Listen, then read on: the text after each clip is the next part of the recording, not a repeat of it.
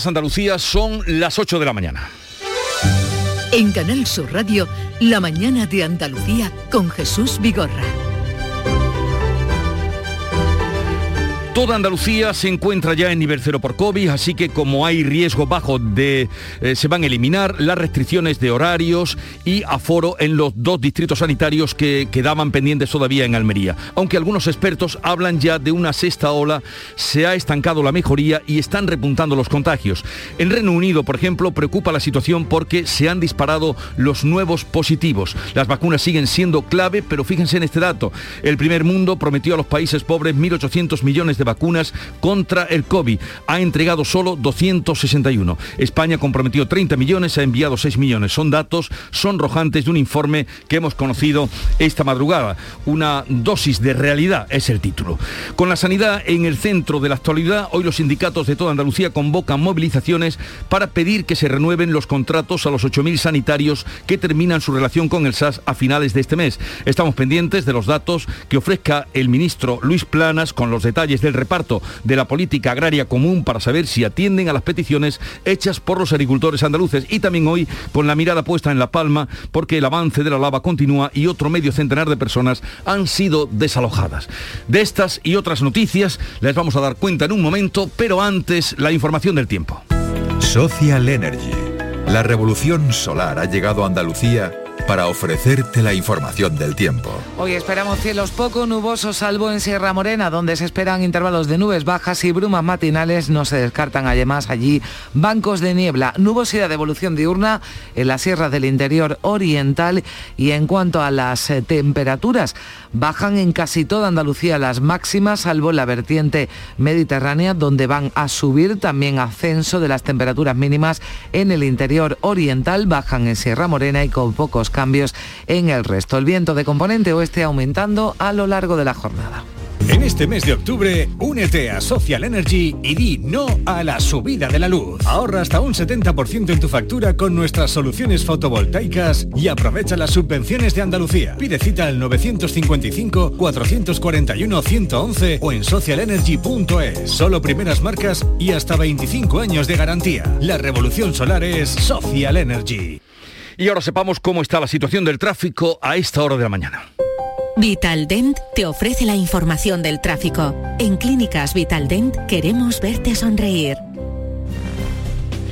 Desde la Dirección General de Tráfico nos informa Alfonso Martínez. Buenos días. Buenos días. Hasta ahora en la red de carreteras de Andalucía les vamos a pedir tengan precaución en Cádiz. Hay circulación lenta en la 48 en Chiclana de la Frontera, dirección San Fernando y de entrada a Cádiz por la A4 en Puerto Real y la CA33 en San Fernando. Además, en Córdoba, densidad circulatoria en la 4 en el entorno del Arcángel en ambos sentidos. En Granada, en la GR30 en el Zaidín, dirección Bailén y tengan especial cuidado en Málaga, en la A7 en Fongirola y Mijas en eh, dirección eh, decreciente del kilometraje. Tengan cuidado si van a circular hacia Marbella y en el Rincón de la Victoria, en este caso en sentido a la capital malacitana. Por último, en Sevilla hay tráfico intenso de entrada a la capital hispalense por la 49 en Camas y también en la 4 en el entorno de Bellavista y en la ronda S30 hay varios accidentes, uno en nudo gota de leche en dirección a la A92 y también tengan especial cuidado en el entorno de los remedios, en este caso en el sentido decreciente del kilometraje, es decir, hacia la autovía de Andalucía. Hola, soy Nuria Fergo y todos los días me levanto con una sonrisa. Haz tú lo mismo y vuelve a sonreír. Este mes en Vitaldent te ofrecen un 20% de descuento en tu tratamiento de implantología. Llama al 900-101-001 y pide tu cita gratis. En Vitaldent quieren verte sonreír. En Canal Sur Radio, la mañana de Andalucía con Jesús Vigorra. Noticias. Toda Andalucía se encuentra ya en nivel cero de alerta sanitaria por coronavirus, algo que no ocurría desde que empezó la pandemia en marzo de 2020. Carmen Rodríguez Garzón. Así lo han decidido los comités territoriales de alerta de salud pública reunidos este pasado miércoles. Se mantiene el nivel cero en todos los distritos sanitarios que ya habían entrado en esa fase de nueva normalidad y dejan el nivel 1 los dos distritos almerienses que aún mantenían restricciones de aforos y de horarios. Vamos a conectar precisamente con Almería, cómo han recibido los vecinos y los empresarios de la capital y el Levante esa entrada en nivel cero, María Jesús Recio. Con mucha satisfacción porque por fin toda la provincia desde el inicio de la pandemia ha pasado a nivel cero. Éramos los únicos en toda Andalucía con restricciones en el Distrito Sanitario de Almería Capital. La tasa está en 74 casos por 100.000 habitantes y en el levante norte de la provincia con una tasa de 54.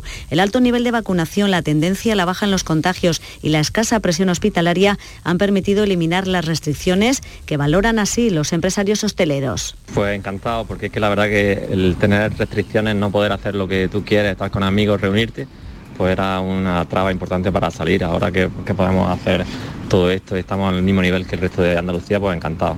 Pues la verdad que muy bien, porque por fin ya podemos estar en, una normalidad, entre comillas, buena y con buena aceptación porque lo necesitábamos.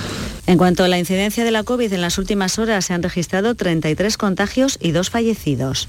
¿Y qué dicen los últimos datos de la pandemia de este miércoles? Sí, aquí en Andalucía, en toda Andalucía, recogen 227 nuevos contagios y cuatro muertes más por COVID, mientras que la tasa de incidencia acumulada a 14 días se mantiene en 29,8 casos por cada 100.000 habitantes.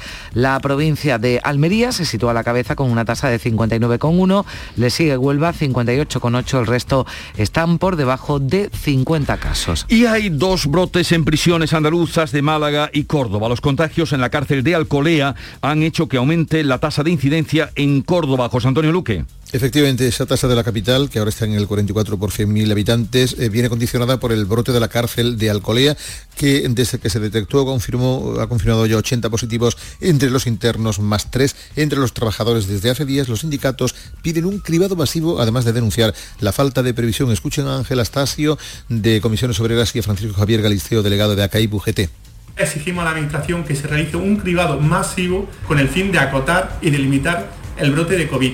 La situación es complicada en cuanto que el brote no está controlado y tememos no solo ya por la integridad o la salud de los internos, la mayoría de ellos muy deprimidos, sino también incluso por la salud de los compañeros. Hasta ahora se han realizado, según los sindicatos, solo cribados parciales y desde que se inició el brote en uno de los módulos se han tenido que cerrar tres. Pero les decíamos que había otro brote en otra prisión, en la de Archidona, en Málaga. Los funcionarios de este centro penitenciario han exigido un cribado de trabajadores y reclusos tras ese brote que afecta ya a 40 internos. Pertenecen al módulo 1, se encuentran aislados. Comisiones Obrera ha denunciado que al menos una funcionaria está contagiada, pero la dirección de momento no lo confirma. Para el portavoz del sindicato ACAIP UGT, Joaquín Leiva, el brote se puede convertir en un problema de salud pública si los test no se hacen a toda la población reclusa y también a la plantilla completa. Es imprescindible que se hagan estos, estos cribados exhaustivos, tanto de internos como de trabajadores, para evitar en la, en la, medida de lo posible que el virus se siga extendiendo y que eh, a raíz de esos contagios salga de la prisión y llegue también a la calle. Los datos se estancan e incluso la tasa de incidencia COVID en toda España tiene una tendencia ascendente desde hace días. Sí, pero los expertos dicen que aún es pronto para confirmar si habrá o si estamos ya ante una sexta ola de la pandemia. Lo explicaba el experto en medicina preventiva Jaime del Águila en la tarde de Mariló de Canal Sur Radio. Allí eh, daba las explicaciones, los detalles de ese denominado número de reproducción, el RT está en 0,95, muy cerca del 1 y a partir de ahí se considera la pandemia en fase de ensanchamiento. ¿Qué es el RT? Nos indica que cada nuevo infectado, si se supera el 1, contagia ya a su vez a más de una persona. En Andalucía tenemos un RT de 0,98 que está tres décimas por encima de la media nacional. El hecho de que esté próximo a 1 como promedio nacional pues bueno, nos, eh, como estamos en un número de casos ahora mm, muy bajo en comparación con la serie histórica que tenemos, también hay que interpretarlo con mucha cautela. ¿Por qué? Porque cuantos menos casos tenemos, más sensible es este indicador a cualquier pequeña subida.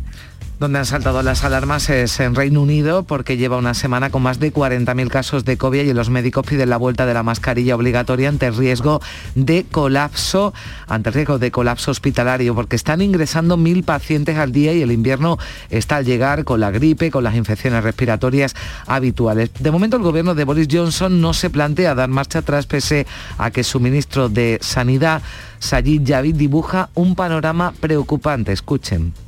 Cases are rising. And yesterday we reported Estamos empezando a ver un aumento de casos. Ayer informamos de 43.000, un 16% más que la semana anterior, y podrían llegar a 100.000 al día. No activaremos ningún plan B todavía, pero estamos vigilantes. En el Reino Unido estudian ya una nueva variante, la Delta Plus, que es más contagiosa, pero es minoritaria todavía en el país. Hasta ahora las vacunas están funcionando con ella. Y aquí en Andalucía, a nivel cero, como les decimos, siguen este jueves las movilizaciones de los sindicatos contra la decisión de la Junta de despedir a un 40% de los sanitarios que fueron contratados para hacer frente a la pandemia. UGT, comisiones y CESI protestan hoy en todas las provincias andaluzas, aseguran que los 8.000 sanitarios a los que no se van a renovar sus contratos son necesarios. Desde el sindicato de enfermería SATSE Reyes Zavala dice que su salida, la salida de estos sanitarios, tendrá consecuencias para la atención hospitalaria. Esto dará lugar incluso a cierre de servicios y unidades. Estamos hoy aquí en el Virgen del Rocío. Durante la pandemia se ha abierto un nuevo hospital como es el Hospital Militar o Hospital COVID. No está dotado. Y dan una noticia como la que acaban de dar, que solo van a renovar el 45% de los contratos en hospital. ¿Cómo piensan cubrir todas esas nuevas unidades, esas nuevas UCI esos nuevos hospitales que han abierto? La apuesta por la sanidad rotunda, decía este miércoles el consejero de la presidencia, Elías Bendodo, que ha vuelto a subrayar el esfuerzo importante que se va a hacer por parte de la Junta para mantener 12.000 de los 20.000 profesionales sanitarios contratados por el COVID, pese a que ya no cuentan con los fondos del Gobierno. Seguro que se pueden hacer más cosas en sanidad, seguro. Y seguro que habrá cosas que haya que mejorar. Pero lo que está claro es que la apuesta del Gobierno por la sanidad es rotunda y los datos están ahí.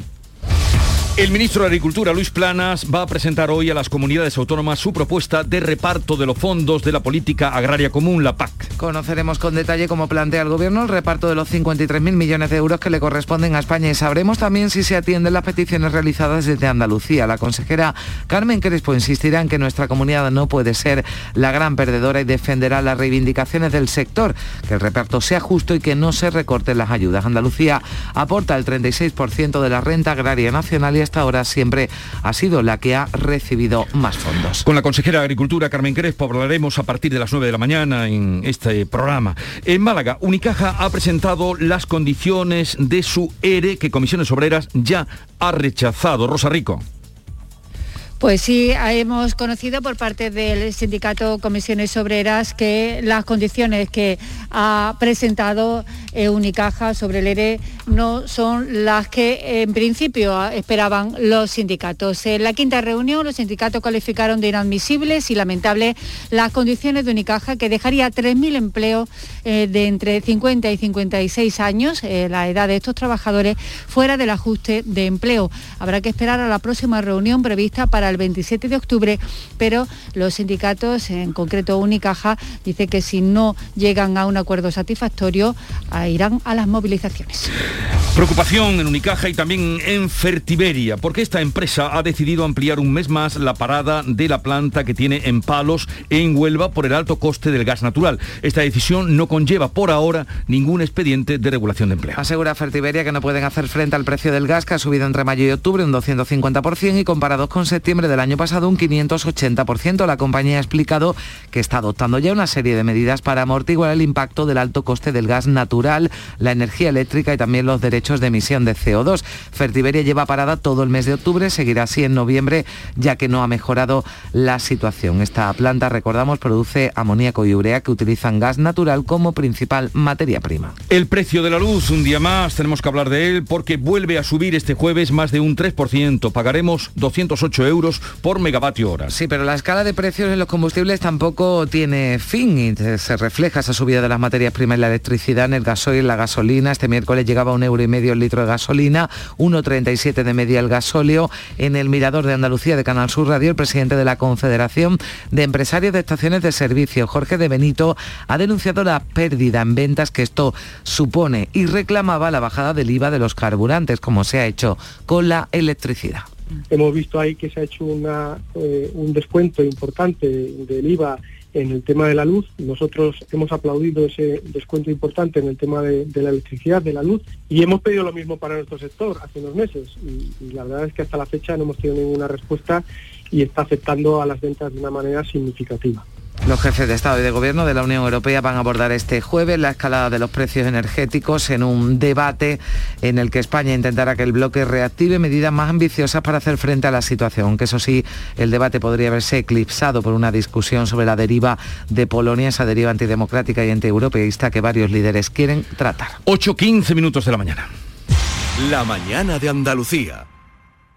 ¿Sabes qué fecha ha sido premiada en el sorteo de mi día de la 11? Justo ahora lo van a decir. Sube el volumen.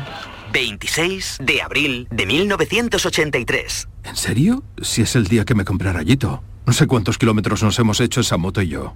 Oye, pues con mi día de la 11 cada lunes y cada jueves puedes ganar miles de premios. Piénsate una fecha especial y prueba. Pues sí, y así le doy un descanso a Rayito que ya se lo merece. 11. Cuando juegas tú, jugamos todos. Juega responsablemente y solo si eres mayor de edad. La violencia sexual no es una película. Llama al 016 si necesitas información o ayuda. Delegación del Gobierno contra la Violencia de Género. Ministerio de Igualdad. Gobierno de España. No hay que acabar con el miedo, sino con lo que produce el miedo. La mañana de Andalucía con Jesús Vigorra. Noticias. En la Consejería de Hacienda han continuado este miércoles los contactos entre el Gobierno y las fuerzas políticas para negociar el apoyo a los presupuestos de la Junta para 2022. En la tarde de ayer el turno de Vox. Tras cerca de dos horas de reunión, su portavoz Rodrigo Alonso insistía ante los medios en que es inviable requerir el respaldo de su grupo y del PSOE al mismo tiempo y volvía a vincular el beneplácito de Vox a las cuentas al cumplimiento de los acuerdos ya suscritos, incidiendo en concreto en un plan de reordenación del sector público instrumental. Pues ahora le hemos dicho que sin ese plan poco tenemos que avanzar. Cuando venga el presupuesto al Parlamento será el momento de analizarlo y será el momento pues, de decidir si se hace una enmienda a la totalidad, que probablemente sea eso lo que ocurra, o eh, si vemos que ya existe ese plan ¿no? y que se están recogiendo eh, aquellos acuerdos que todavía están pendientes de, cumplir, pues evidentemente nos iríamos a la vía de las enmiendas parciales. El PSOE tampoco se va a sumar a un acuerdo presupuestario en el que esté Vox. De momento los socialistas esperan a que la Consejería de Hacienda acepte su propuesta. Antonio Ramírez Arellano asegura que los socialistas mantienen su voluntad firme de llegar a un acuerdo con la Junta. El presupuesto que se nos ha entregado al nivel de detalle que, como digo, permiten las envolventes, no ofrece una respuesta a los planteamientos de nuestro grupo político. Esto es importante también porque el Gobierno de Andalucía está en el discurso de decir que está elaborando unos presupuestos que igual pudiera apoyar el PSOE y Vox, la ultraderecha radical. Y tenemos que transmitirle, ya se lo he dicho en comisión, que eso es imposible. Sea como sea, los presupuestos llegarán al Parlamento el 3 de noviembre. El PP espera que para entonces las cuentas tengan apoyos suficientes para evitar que sean devueltas. ¿Va a venir un presupuesto ya negociado? Seguramente no. Pero queremos llegar con la suficiente, el suficiente nivel de acuerdo para que no haya enmienda a la totalidad. Y ya tenemos nueva polémica a cuenta de las declaraciones de Otegui, en este caso condicionando el apoyo de Bildu a los presupuestos generales del Estado a que 200 presos etarras salgan de la cárcel. Sí, para que los presos salgan hay que apoyar las cuentas, lo haremos. Es lo que trasladaba Arnaldo Otegui a los militantes de Bildu el pasado lunes, horas después de comparecer para lamentar el dolor de las víctimas de esta noche. En Radio Euskadi, Otegui decía que se han sacado de contexto sus palabras. En cualquier caso, el ministro del Interior asegura que el Gobierno central no ofrecerá ninguna contrapartida relacionada con los presos a cambio de un eventual apoyo de Bildu a los presupuestos generales del Estado. No hay ninguna contrapartida, un Estado de Derecho, una sociedad eh, firme, seria, basada en valores democráticos, únicamente tiene un principio, la aplicación de la ley. Para el presidente de la Junta, Juanma Moreno, la dignidad de las víctimas no tiene precio. En Twitter, Moreno ha señalado que si para tener dinero para la S40, el corredor ferroviario de Algeciras o el AVE de Almería hay que sacar de la cárcel a 200 etarras, Andalucía prefiere esperar un año más. Bueno, de uno de esos proyectos a los que se refería el presidente, el AVE Almería, vamos a hablar en un momento con el alcalde de esa ciudad que hoy se reúne además en Madrid con representantes del gobierno de España y los más, los más altos responsables de Para ver si sacan el ave de Almería de ese raíl muerto en el que se encuentra ya desde hace mucho tiempo. Pero ya digo, enseguida hablaremos con su alcalde. Vamos a otro asunto, a hablarles de La Palma porque el avance de la lava ha obligado a desalojar hace unas horas medio centenar de viviendas de otros cinco barrios de los llanos de Aridane y de Tazacorte. Las autoridades del Plan de Protección contra el Riesgo Volcánico han pedido a los vecinos que se dirijan a un polideportivo con sus pertenencias y animales domésticos. A los 7.000 desalojados hasta ahora se suman más personas. Esto es una cosa de terror, cómo está esto, cómo era esto y, cómo, cómo va quedando. Mi casa está rodeada por la lava, yo la veo de aquí ahora. No ha caído todavía, pero está a punto, a punto. Uno ni duerme pensando en que parece que va a llegar ya aquí. Se ha confirmado el escenario más pesimista al que barajaba ayer el director técnico del Plan de Emergencias Volcánicas y es el que de la lava se dirigiera al norte. El escenario peor sería que al final este grupo de coladas se dirigiera hacia el norte de la montaña de la laguna. Y ya no voy a entrar en más escenarios, ya se pueden imaginar ustedes si entra por la zona norte que estamos en un nuevo escenario poco deseable. En paralelo, en el cercano barrio de La Laguna, tres ríos de lava circulan ya por el casco urbano. La lava ha sepultado la gasolinera y se encuentra a escasos metros de la iglesia y un colegio. Como les anunciábamos, hoy el Ayuntamiento de Almería, eh, su máximo responsable, el alcalde, se va a reunir con responsables de Adif y van a tratar de avanzar, suponemos, en el soterramiento y la cesión de la antigua estación del ferrocarril para que el AVE sea pronto una realidad en Almería. Ramón Fernández Pacheco, alcalde de Almería, buenos días. Hola, muy buenos días. ¿Qué espera usted eh, sacar o, mm, en fin, tener ya claro de la reunión de esta tarde en Madrid? Bueno, pues la verdad que se trata de una reunión a la que vamos con muchísimas expectativas. Es una reunión que venimos solicitando desde hace ya muchísimo tiempo, nos ha costado mucho conseguirla, pero por fin hoy vamos a ver a la presidenta de Adif y la idea es traernos un buen acuerdo para la ciudad, un modelo de financiación que, sea justo tanto para la Junta de Andalucía, el Ayuntamiento como el Gobierno de España, que somos los tres administraciones que participamos en esa actuación. Y luego eh, lo que queremos es certidumbre también eh, acerca de los planes que tiene el Gobierno con la estación histórica. Se trata pues, probablemente de uno de los edificios más bonitos que tiene Almería, con mayor valor patrimonial y lleva más de 15 años cerrado a cal canto, está a medio rehabilitar y, queremos saber qué va a hacer el gobierno con él.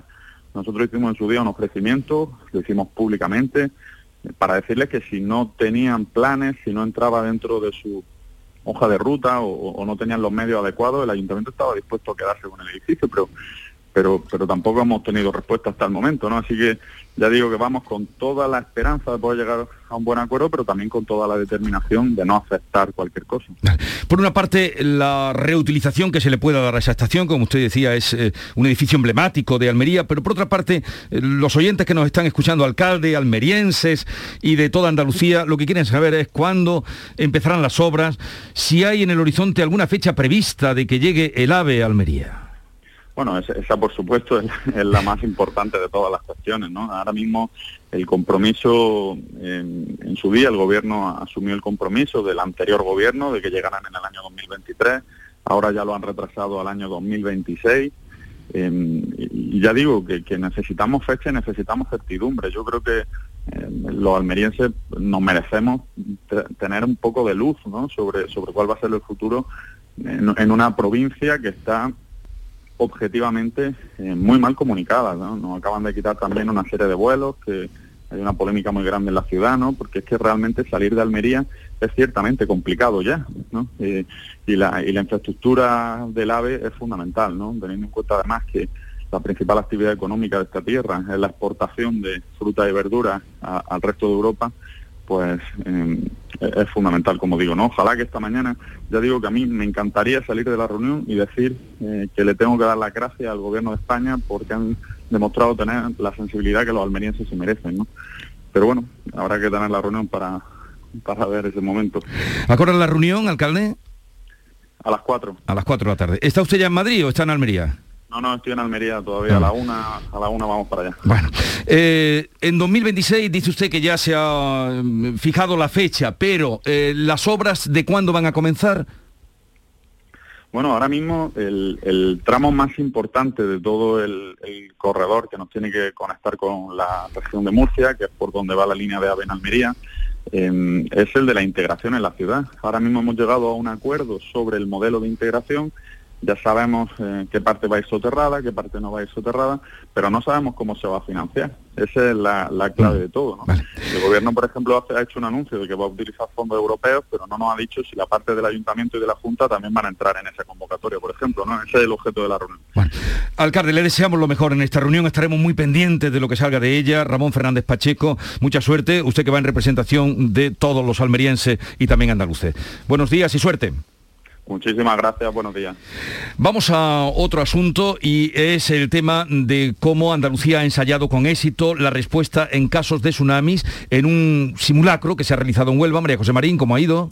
Bueno, pues ha permitido comprobar el funcionamiento del primer plan estatal de maremotos aprobado por el Gobierno Central hace unos meses, también para poner a prueba la coordinación y atención de los servicios operativos. Un simulacro que movilizaba hasta 900 personas, 450 de ellas efectivos de emergencias y cuerpos y fuerzas de seguridad y que dejaba diversos escenarios de víctimas múltiples a lo largo de toda la costa nubense, con inundaciones y rescates desde Isla Canela a Matalascañas. ¿Cuántos de vosotros podéis andar? Quien no pueda, que no se levante. ¿Y esta pierna? La vamos a inmovilizar. una camilla? Sí, y la vamos a tumbar. Frank, necesito una camilla. Vale, una embarazada. Mi bebé, por favor, mi marido te ha desaparecido. Vale, tranquila, ¿cómo te llamas? María. ¡Médico! ¡Un médico! ¡Mi tobillo! ¿Qué es lo que te sucede? No puedo con el dolor este simulacro de lo vivido ayer. Se van a sacar todos los datos para arreglar, solucionar posibles errores de cara al futuro. El modelo de terremoto sobre el que se ha basado eh, de 8,4 grados es similar al registrado en Lisboa en 1755. Una interpretación muy realista la que hemos escuchado. Y eso está bien. Salvamento Marítimo ha suspendido la búsqueda de los 12 desaparecidos en el naufragio de una patera en Almería. En cualquier caso, desde el centro coordinador se va a seguir emitiendo avisos a navegantes y estará pendiente de cualquier novedad que se pueda producir. Solo dos personas, recordamos, sobrevivieron a esa tragedia, ese naufragio en Almería. Una fue rescatada por un velero noruego, la otra por un helicóptero de salvamento marítimo. Por otro lado, el cuerpo de un hombre ha sido encontrado en la tarde de este miércoles flotando en aguas de la playa de Las Negras en Níjar. No ha trascendido si puede tratarse de uno de los ocupantes de Zapatera naufragada. Manifestación en Sevilla convocada hoy por el Movimiento de Hombres por la Igualdad, un colectivo que reclama el fomento de una nueva masculinidad para alcanzar un mundo más justo. Araceli Limón. Será a las 7 de la tarde, sale de la puerta a Y la consejera de Igualdad, Rocío Ruiz, anima a todos a participar en una jornada en la que se celebra eh, que los hombres se unen contra las violencias machistas. Queda mucho por crecer por igualdad y tenemos que hacerlo con los hombres. Y si vieras el movimiento que hay de hombres, de movimiento ciudadano, están los hombres para la igualdad, están fundaciones, están muchísimos hombres que dicen no a la violencia machista, que dicen no queremos más desigualdades y además Hombre, a los que no se les ha escuchado nunca. 8, 27 minutos de la mañana.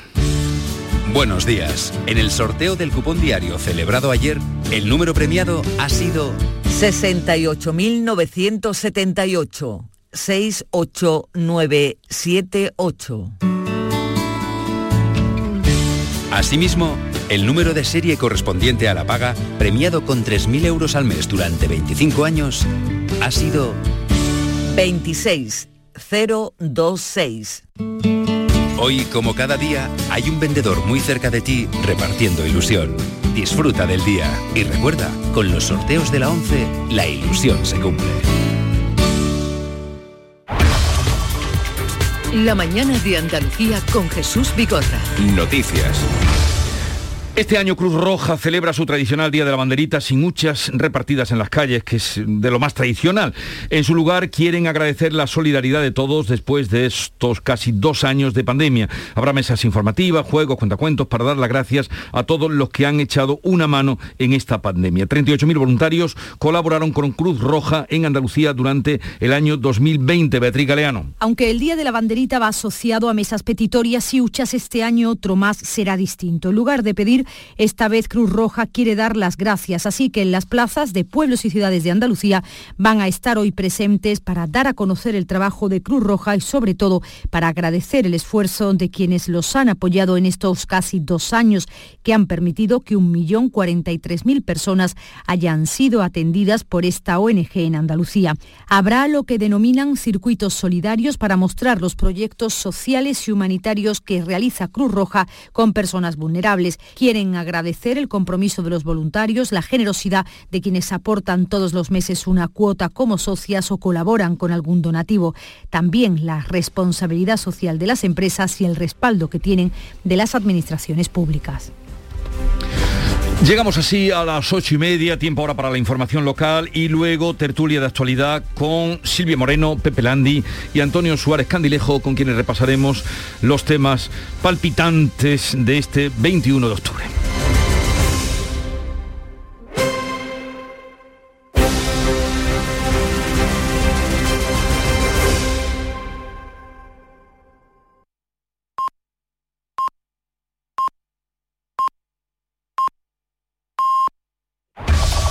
En la mañana de Andalucía de Canal Sur Radio, las noticias de Sevilla. Con Araceli Limón. Muy complicado el tráfico a esta hora de la mañana en Sevilla. El accidente de un camión en la bajada del puente Juan Carlos I provoca tres kilómetros de retenciones en dirección al puente del Centenario. Los coches más afectados son los que vienen de la autovía de Coria, que no se pueden incorporar a la S30. Hay cuatro kilómetros de retenciones en esta autovía. También en la S30 hay dos kilómetros de retenciones a la altura de la Gota del Oche. Además, hay siete kilómetros de retenciones en la entrada a Sevilla por la A49, por la autovía de Huelva y dos en la autovía de Utrera. Además, el tráfico es intenso en la entrada a Sevilla por el patrocinio, por el Alamí por la Avenida de Andalucía y por la Palmera y en la calle Torneo en dirección a la Barqueta. Así y con 19 grados de temperatura estamos a esta hora de la mañana cuando el Ateneo presenta este mediodía las nuevas carrozas de la cabalgata de Reyes de la Navidad que viene. Son señales de una Navidad que se va recuperando, una Navidad que según el alcalde será magnífica. Va a ser un año especial en el que recuperaremos también un volumen de personas en las calles mucho mayor y sobre todo también una recepción de visitantes y de, turistas mucho mayor. Yo creo que este año vamos a tener una, como estamos viendo, un gran otoño en términos de, de personas y de economía de la ciudad y tendremos un gran una gran Navidad. Y hay pleno hoy en el Ayuntamiento de Sevilla se va a aprobar un crédito para abonar la productividad que se le debe a la policía local de los meses de marzo a junio del año 2020. En las mociones, el PSOE va a proponer eh, que se defienda la en la sanidad pública, ciudadanos que se elabore un plan para limpiar los grafitis que no están autorizados, Adelante Sevilla, el impulso a un plan integral en Palmete y el Partido Popular que se cree un departamento de ciberseguridad en el ayuntamiento, tal como explica su portavoz Juan de la Rosa. Una primera donde pediremos que se cree un área de ciberseguridad para que no haya más casos de estafa y una segunda propuesta donde exigiremos que se adopten medidas para disuadir la botellona. Le guste o no al señor Espada, tendrá que volver a dar la cara y sabremos si está con los intereses de los sevillanos o del PSOE de Pedro Sánchez. Cosas que van a ocurrir en Sevilla en las próximas horas. En la Roda hoy el viceconsejero de Turismo y Administración Local va a anunciar las ayudas que se han concedido a este municipio por la última dana. Y en Lora del Río el viceconsejero de Presidencia asiste a un simulacro de riesgo por inundaciones. Y al mediodía se van a concentrar ante la Agencia Pública de la Educación representantes de las escuelas infantiles de toda Andalucía. Piden a la Junta que les abonen los casi dos millones de euros que les deben y que corresponden a partidas del curso pasado. Y manifestación, como vienen escuchando, este mediodía, esta tarde convocada por el movimiento Hombres por la Igualdad, un colectivo que reclama el fomento de una nueva masculinidad para alcanzar un mundo más justo. Y se inaugura a las 7 de la tarde la Feria del Libro. 44 están en la Plaza Nueva con un homenaje especial o con una sección especial este año dedicada a los escritores sevillanos. Creemos que la escena literaria sevillana es tan potente que le hemos dado un espacio propio que se llama Hecho en Sevilla, pues autores como Sara Mesa, como Isabel Rosa, como Jesús Carrasco, como Daniel Ruiz, como Silvia Hidalgo, creo que había que darle también esa voz a los autores sevillanos porque estamos en un momento impresionante de la literatura hecha en Sevilla. Sevilla 2000, tu inmobiliaria 100% sevillana y la más recomendada de Sevilla, te ofrece la información del deporte y te desea que tengas un buen día. Nuria Gaciño, muy buenos días. Muy buenos días. El Sevilla sigue sin ganar en la Champions, pero suma un punto que le mantiene vivo. Tras el empate a cero ante el Lille, el conjunto de Nervión sigue segundo de su grupo con tres puntos, uno más que el equipo francés y que el Wolfsburgo, que perdió ante el Salzburgo por 3 a 1. Por tanto, el pase a los octavos dependerá sobre todo de los dos próximos encuentros en casa. En casa juega esta tarde a las 7 menos cuarto el Betis, que ante el Bayer Leverkusen en el Benito Villamarín se juega el primer puesto del grupo en esta fase de la Liga Europa. ¿Quieres vender tu vivienda en 30 días? Inmobiliaria Sevilla 2000, especialistas en servicios al propietario. Le regalamos valoración de su propiedad, certificado energético registrado, reportaje digital profesional con vídeo más planos y publicamos su inmueble en más de 100 portales inmobiliarios. Inmobiliaria Sevilla 2000, única inmobiliaria de Sevilla con certificado de calidad AENOR ISO 9001. Búsquenos en internet o en 955 51 3300. En los Palacios comienza hoy el Festival Flamenco de la Mistela. Sobre el escenario al baile Farruquito y al cante Carmen Linares, junto a, una joven cantante de la localidad, Reyes Carrasco. Y el anuncio también de que la banda municipal tocará al paso del Señor del Gran Poder en la tarde del 6 de noviembre en la Plaza de San Francisco cuando vuelva de la Catedral en dirección a su basílica.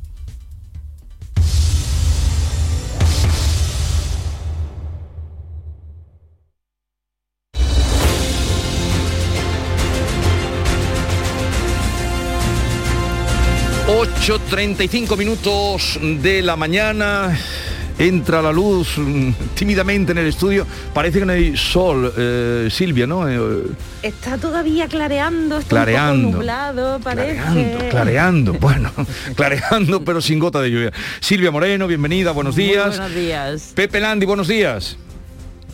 Bueno, ahí está, porque lo veo, lo veo. Y lo presento también Antonio Suárez Candilejo, los tres eh, compañeros con los que vamos a comentar la actualidad de este día. Mesa de diálogo. En Canal Sur Radio, La mañana de Andalucía con Jesús Vigorra. En el origen está la clave. ¿Quieres volver a lo esencial? Hay un programa de desarrollo rural para ti. Para ti, que quieres emprender un camino cerca de la tierra. Estos programas te ofrecen la oportunidad que estabas buscando.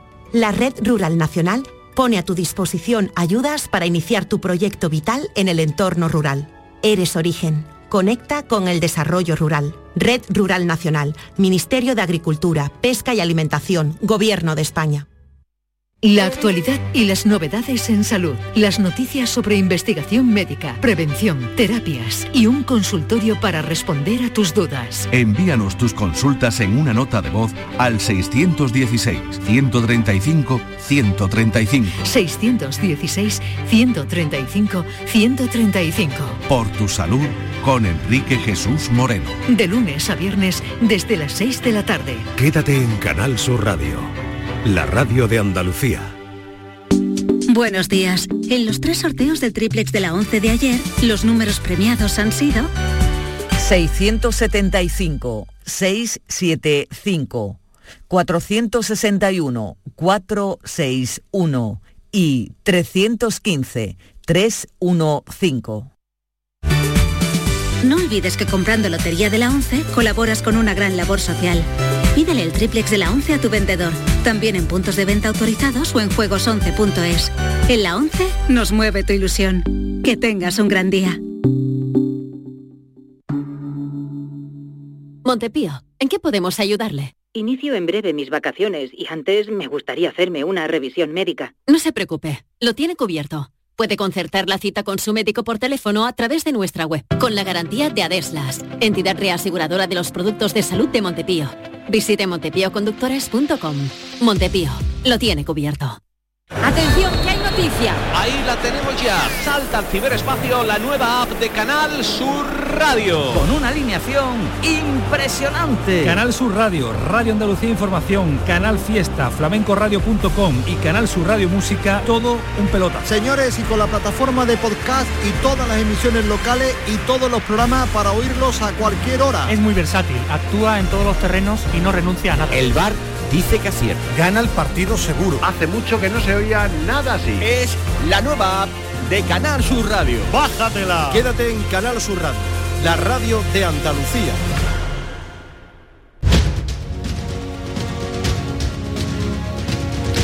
Saludada ya Silvia Moreno de el diario El Mundo, Pepe Landi, buenos días. Hola, muy buenos días. Estabas ahí, lo sabía. Estaba, estaba Bueno. aquí. estaba. Redactor jefe de la Voz de Cádiz y Antonio Suárez Candilejo, director de Telenuba y Huelva Hoy. Antonio, buenos días. ¿Qué tal? Buenos días, aquí estamos. Antonio, menos mal, menos mal que cuando hicimos el programa la semana pasada en las carabelas, todavía no se había dicho lo de que los vikingos llegaron antes a, a América, antes que Fíjate, Colón, si no nos estropean. Nos estropean totalmente el programa, nunca te acostarás sin saber una cosa nueva o recordarla al menos, pero bueno, ahí está ahí el apunte y tal, ¿no? Pero qué buen programa y qué buen sabor de boca nos dejó a muchos.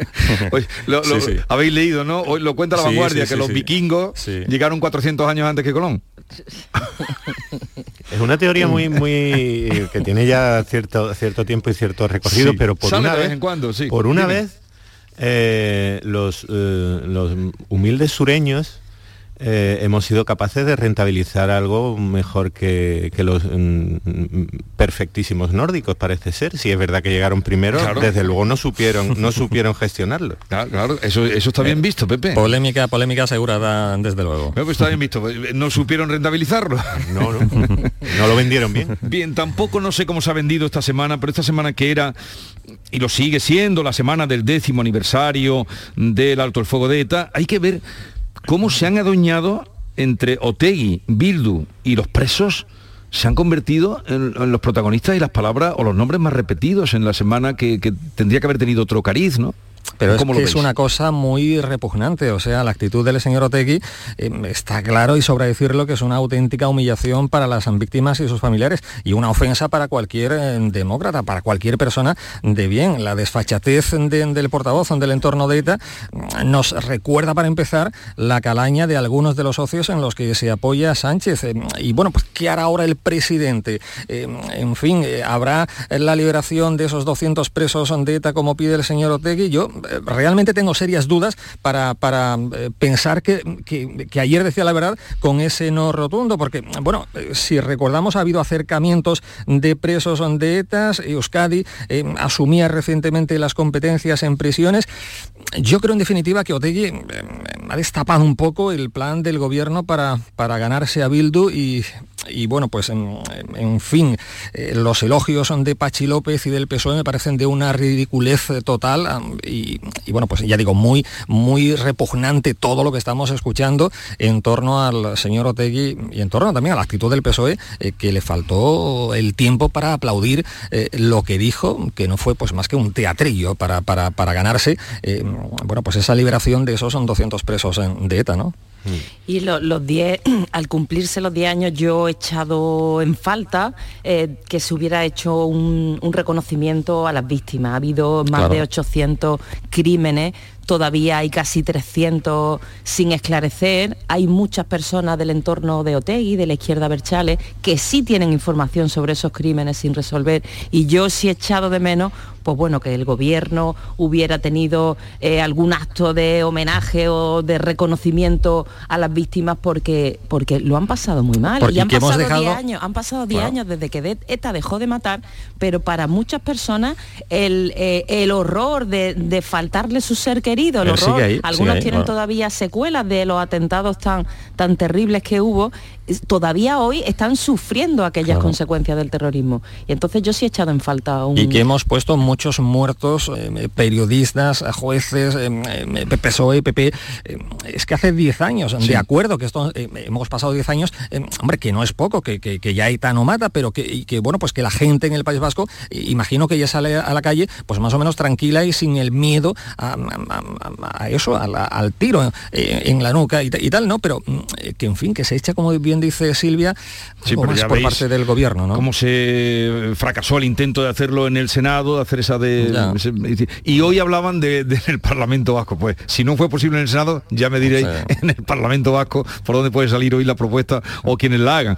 Eh, Pepe. Claro, porque de- decía Antonio, y lo comparto totalmente, hay, un, hay una mm, miseria general eh, en el hecho de trasladar eh, la mayor herida, la mayor tragedia política, democrática, social que hemos vivido todos los que tenemos eh, nuestra edad y, varias generaciones, trasladar ese dolor, esa miseria que costó casi mil vidas al debate partidista político mm, eh, cotidiano. A ver, eh, estamos hablando estos días de que hace 10 años que la última banda terrorista organizada mm, en España dejó de matar. Es un paso fundamental, clave. No, no quita que, quede una herida social y política abierta. Bueno, yo estuve hace, estuve hace un mes, en una semana y pico en el País Vasco, en el Festival de San Sebastián, y se palpa, se ve todavía que la herida costará generaciones en, curarse. Ayer leía también, por ejemplo, para, para ilustraros sobre eh, cómo, es de profunda esta herida, una encuesta que ha hecho ETV, la televisión y radio pública vasca, en la que le preguntaba a los ciudadanos, había miles de respuestas, eh, si ETA terminó cuando debía terminar, si ETA paró demasiado tarde, si ETA paró demasiado pronto, si ETA nunca debió de existir. Era una de las respuestas. Solo el 12% de los encuestados, solo el 12% de los encuestados dijo que ETA nunca debió existir. El 12%, prácticamente uno de cada 10.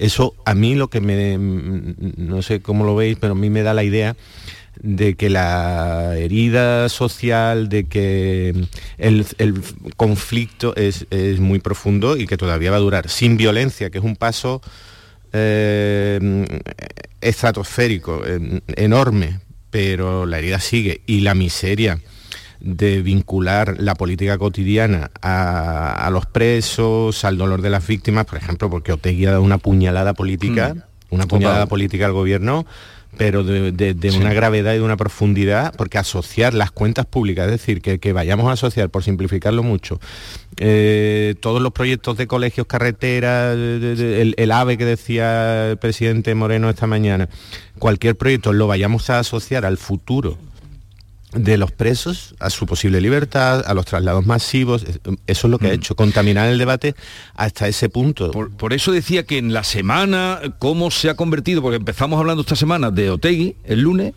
y ayer descubríamos, nos descubrían que las declaraciones que hizo, que era el pasito adelante, el pasito atrás, era el mismo día en el que había dicho esa puñalada que dice Pepe Landi, ¿no? Es decir, un teatro eh, eh, repugnante y claro, el, primer día ya muchos pusieron eh, aunque muchos hicieron mucho aspaviento y celebraron que, que Otegui dijera aquello que bueno muchos no, debería no, tampoco Silvia perdona pero, al día unos cuantos. al día siguiente se le cayó la careta y, en esta charla que tuvo en, en su tierra pues se le vio claramente cuáles son sus intenciones. su intención y su manera de proceder no tan tan falsa tan hipócrita. Claro, porque dice totalmente.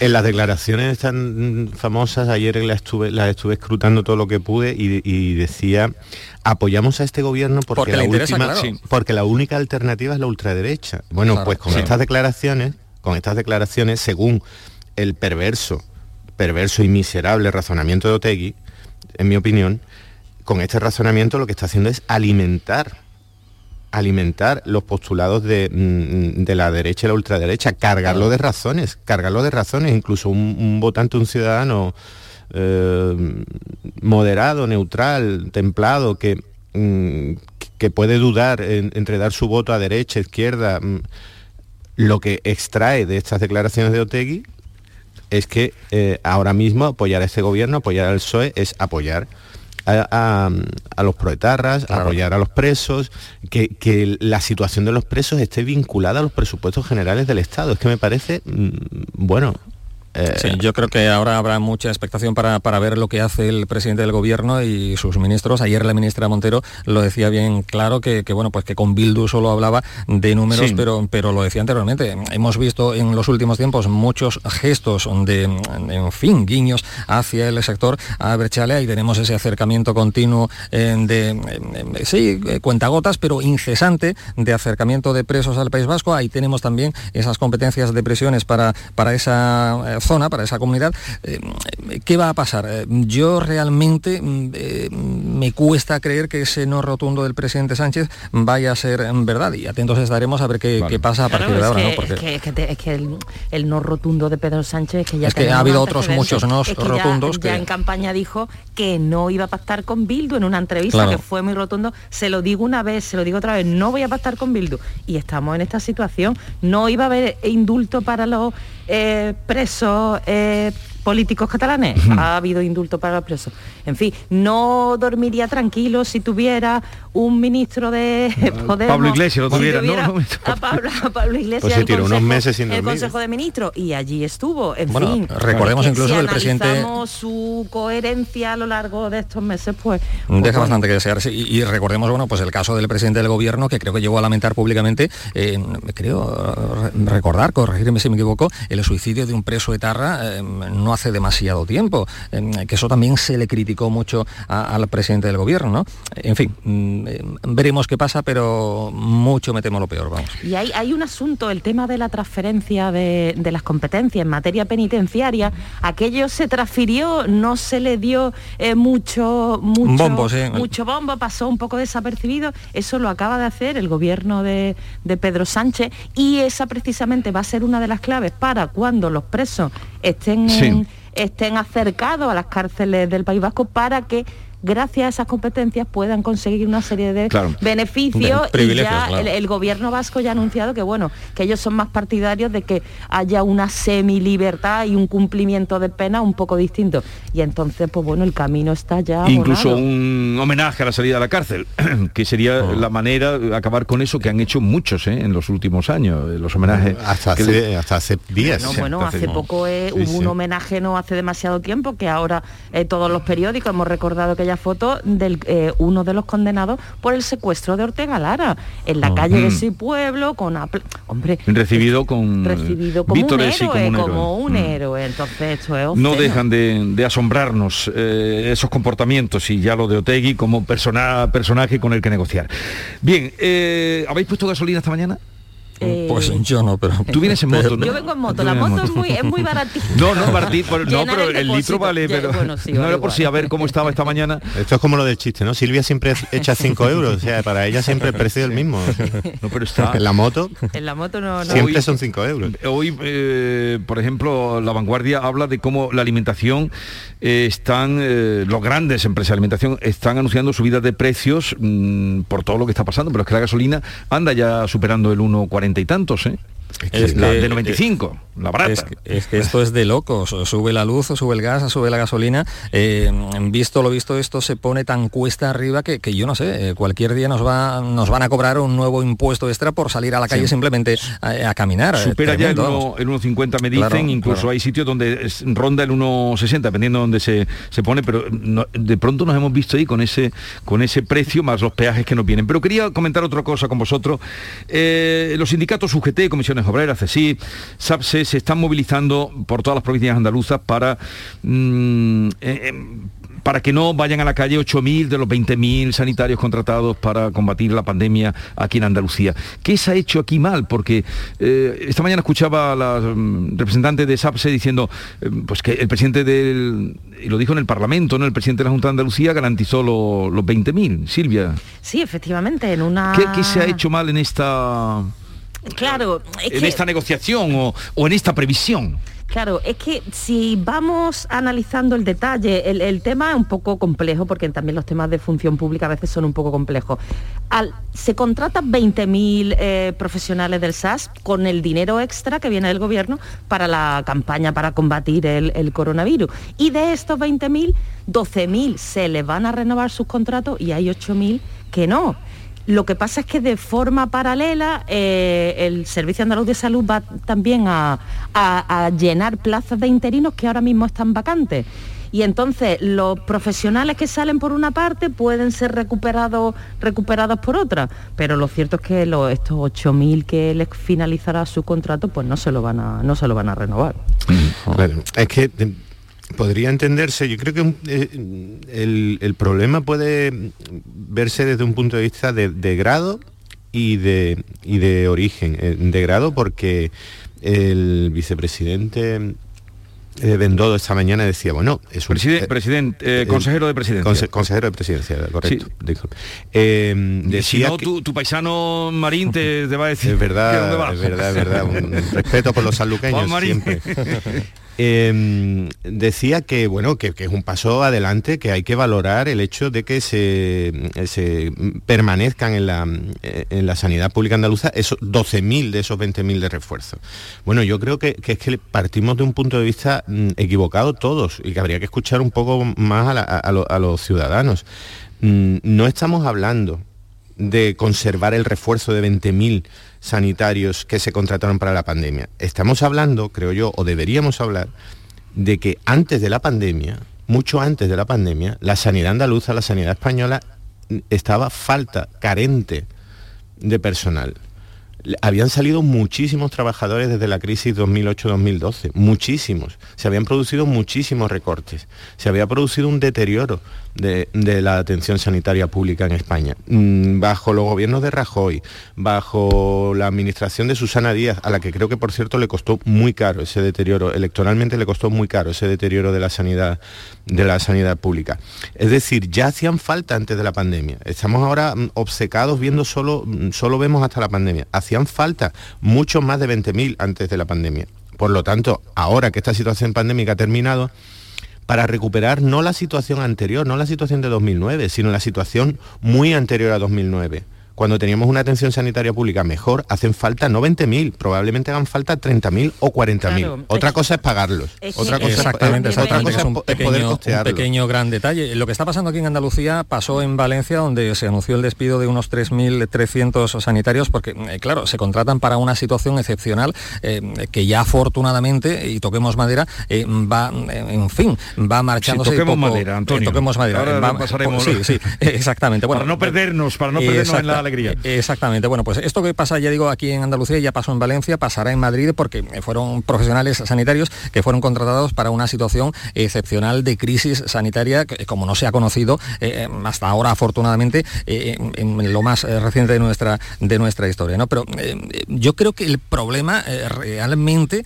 está en que ha habido falta de diálogo por parte del gobierno central y en este caso de la Junta de Andalucía. Desde la Junta se justifica este despido con el hecho de que ya no llegan fondos por parte del gobierno eh, central, que tal vez sea, eh, sea verdad, ¿no? Entonces, si hubiese existido algo de diálogo, eso que tanto echamos en falta en la clase política, quizás habríamos, en fin, alcanzado alguna solución y en vez de estar hablando ahora de 8.000 despidos, podríamos estar hablando de una cifra bastante menor. Yo no sé si de forma escanolada a lo mejor se le pudiera, eh, como apuntaba anteriormente Silvia, buscar una solución a corto o medio plazo a estos 8.000 despidos. En cualquier caso, con conviene no olvidar eh, que bueno pues que fueron contratados para una situación eh, excepcional. Claro, y, los sindicatos, poner, bueno, pues... poner un, ejemplo ¿no? para dar un poco idea de la situación. Por ejemplo, de los 8.000 a los que no se les renuevan, ahí no hay ningún médico.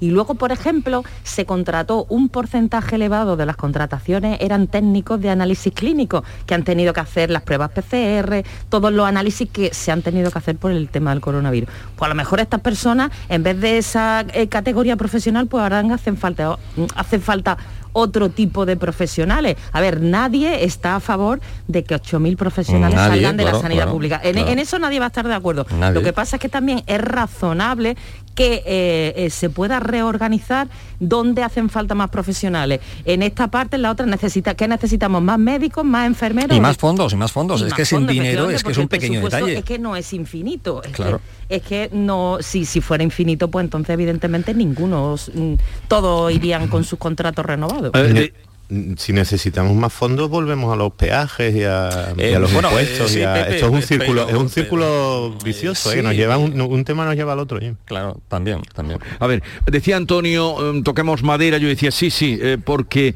aunque hoy estamos nivel cero total hoy Andalucía está completamente con eh, lo que quedaba en Almería para estar a nivel cero. Pero hay síntomas de cómo se se estabiliza un poco la bajada lo de Reino Unido es muy eso lo tenemos ahí al lado, muy comprometedor, la situación que tienen de contagio de, de virus. Lo de Rusia. Lo de Rusia, Rusia eh, muy que, no se vacunan, eh, solo se ha vacunado creo que el 36, 30%. No el confían. 30%. No confían en la o sea que, de que aquí las alegrías, pero, pero- Duran poco, No, esperemos que no, bueno. Es que solo Sí. no nos vamos a salvar de esto. Claro, Sí. ¿no? Y es que entramos también en una etapa un poco complicada. El tema de las variantes, los profesionales también llevan tiempo alertando de que en cualquier momento surge alguna variante y a lo mejor las vacunas no son tan efectivas contra ella. Así que, y ahora en el momento en el que entramos, la campaña de la gripe, eh, las temperaturas empiezan a bajar, es un momento complicado para no relajarse.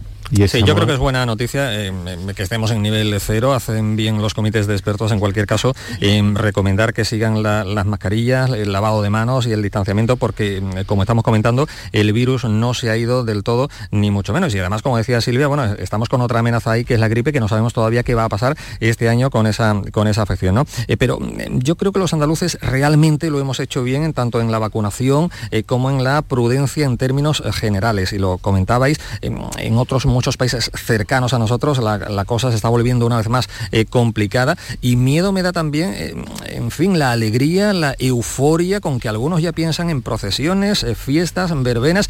Eh, y no sé, con, de cara a la Navidad que tendemos a la cercanía, al calor, a las reuniones familiares, ya están subiendo ligeramente, por fortuna, los casos, pero en fin, tengamos mucha precaución, es lo que quiero decir. Los datos se estancan e incluso la tasa de incidencia en toda España tiene una tendencia ascendente, así es que no mm, celebremos demasiado y mantengamos las precauciones. Seguimos con Silvia Moreno, Pepe Landi, Antonio Suárez Candilejo para comentar la actualidad de este 21 de octubre. Nos acercamos a las 9 de la mañana y luego vamos a hablar con la consejera de Agricultura, Carmen Crespo, que va a tener una reunión de la que están pendientes muchos agricultores de Andalucía.